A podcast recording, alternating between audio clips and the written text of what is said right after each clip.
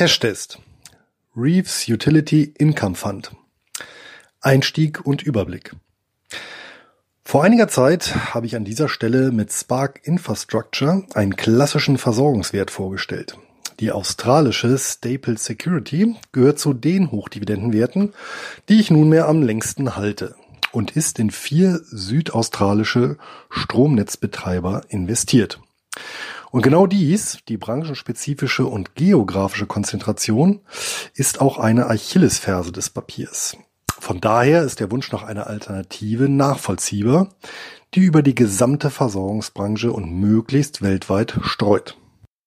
Der Reeves Utility Income Fund ist genau die gesuchte Alternative. Das Papier ist als Closed-End Fund CF und damit als Sammelanlage konzipiert. CFs unterscheiden sich von offenen Investmentfonds vor allem durch zwei Punkte. Zum einen können sie ausschließlich über die Börse und nicht über die Emittentin gehandelt werden. Das bedeutet im Umkehrschluss natürlich auch, dass entsprechend Angebot und Nachfrage laufend eine Preisbildung erfolgt.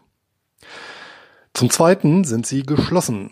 Es werden also keine neuen Anteile durch die Fondsgesellschaft herausgegeben oder umlaufende Anteile zurückgenommen. Vergleichbar ist ein CF daher am ehesten mit einer börsennotierten Beteiligungsgesellschaft. Die beiden Leitgedanken des Reef Utility Income Fund sind den mittleren Namensbestandteilen zu entnehmen. Utility steht für den Investitionsschwerpunkt, also im weitesten Sinne Unternehmen aus dem Bereich Versorgung und Entsorgung. Income steht für das Investitionsziel, nämlich die Erzielung von Einkünften. Wie der CEF die beiden Ansätze kombiniert hat, wird nachfolgend erörtert. Historie und Kennzahlen. Doch zunächst wie immer ein Blick auf die Emittentin. Reeves Asset Management ist eine kleine eigentümergeführte Vermögensverwaltung aus Jersey City, USA. Als weiteres Standbein hat das 1961 gegründete Unternehmen insgesamt drei Fonds emittiert, diese bis heute auch selbst verwaltet einen klassischen Investmentfonds, einen Exchange Traded Fund ETF sowie den hier besprochenen CEF. Das Steckenpferd sowohl des Gründers William H. Reeves als auch des Unternehmens sind Versorgungswerte und Energieinfrastruktur. Das verwaltete Vermögen derselben beläuft sich auf knapp drei Milliarden US-Dollar. Flaggschiff und mit weitem Abstand größter Fonds von Reeves Asset Management ist mit etwa anderthalb Milliarden US-Dollar Marktkapitalisierung der Reeves Utility Income Fund. Zudem ist er unter den dreien auch der älteste. Die Erstnotiz erfolgte am 24. Februar 2004. Von dem Fonds laufen aktuell annähernd 49 Millionen Anteile zu 31 US-Dollar um. Ferner interessant, die Summe der Vermögenswerte, also der innere Wert oder Net Asset Value, NAV, liegt mit knapp 33,5 US-Dollar je Anteil deutlich oberhalb des entsprechenden Marktpreises. Anleger können CEF also aktuell mit einem soliden Abschlag oder Disagio erwerben. Sie bezahlen für einen US-Dollar circa 92 Cent. Wie setzt sich das Vermögen des Reef Utility Income Fund zusammen? Derzeit ist der Fonds in 59 Einzelwerte investiert. Darunter finden sich beispielsweise die Comcast Corporation und AT&T, der jeweils größte Kabelnetzbetreiber und Telefonkonzern der USA, sowie NextEra Energy, das sind Übersee führende Unternehmen in der Solar- und Windenergie. Aber auch europäische Firmen wie etwa der spanische Stromnetzbetreiber Red Electrica oder der britisch-niederländische Ölmulti Royal Dutch Shell finden sich im Portfolio. Die zehn größten Positionen machen dabei aktuell gut 45 Prozent des Fondsvermögens aus. Eine detaillierte Übersicht findet sich auf der eigens zum Fonds eingerichteten Seite. Das Emissionsprospekt des Reef Utility Income Fund schreibt vor, dass 80 Prozent des Fondsvermögens in Versorgungsunternehmen im weitesten Sinne investiert werden müssen. Die übrigen 20 Prozent darf das Fondsmanagement auch branchenfremd anlegen. Das spiegelt sich auch im aktuellen Sektorenmix der Fondsbeteiligung wider. Knapp 20 Prozent gemischte Versorgungsunternehmen, knapp 20 Prozent Stromversorgungsunternehmen, etwa 15% Telekommunikationsdienstleister, circa 13% Medienunternehmen, knapp 10% Öl- und Gasversorger. Die restlichen 22% verteilen sich auf Wasserversorger, Pipeline- und Mautstraßenbetreiber, aber auch Real Estate Investment Trusts, REITs, Lebensmittelhersteller und Luftfahrtgesellschaften. Wie bei einem CEF üblich werden die Beteiligungen aktiv verwaltet. Das Management orientiert sich also ausdrücklich nicht an einem Index, verfolgt mithin keinen passiven oder regelgebundenen Ansatz wie beispielsweise ETFs. Will heißen, das Management ist in seinen Anlageentscheidungen frei und kann innerhalb der Vorgaben des Emissionsprospekts agieren. Auffällig ist der hohe Anteil US-amerikanischer Unternehmen. Diese machen ganze 85 Prozent des Fondsvermögens aus. Lediglich 15 Prozent der Investitionen ist außerhalb der USA angelegt. Damit richtet sich der Fonds ganz klar an das heimische Publikum und hier insbesondere an Einkommensinvestoren, wie die weiter unten erörterte Dividendenpolitik belegt.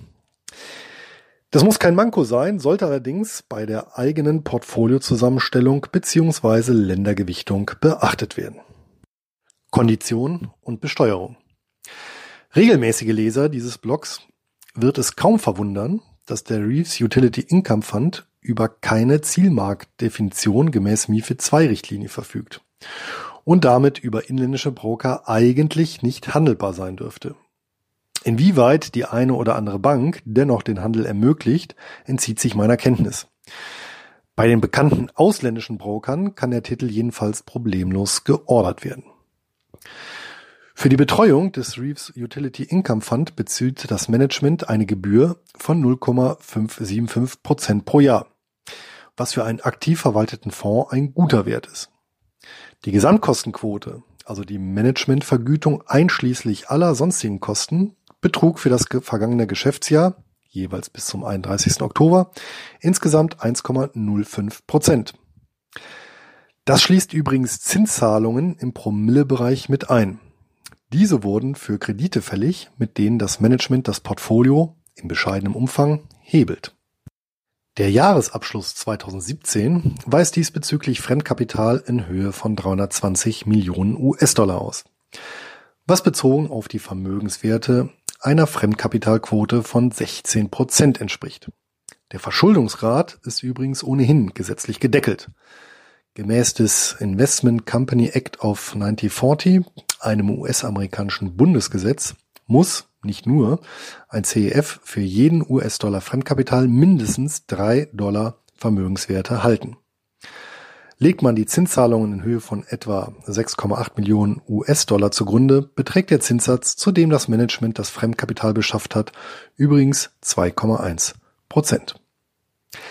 Hinlänglich bekannt dürfte den Bloglesern auch die fiskalische Behandlung der Ausschüttungen sein.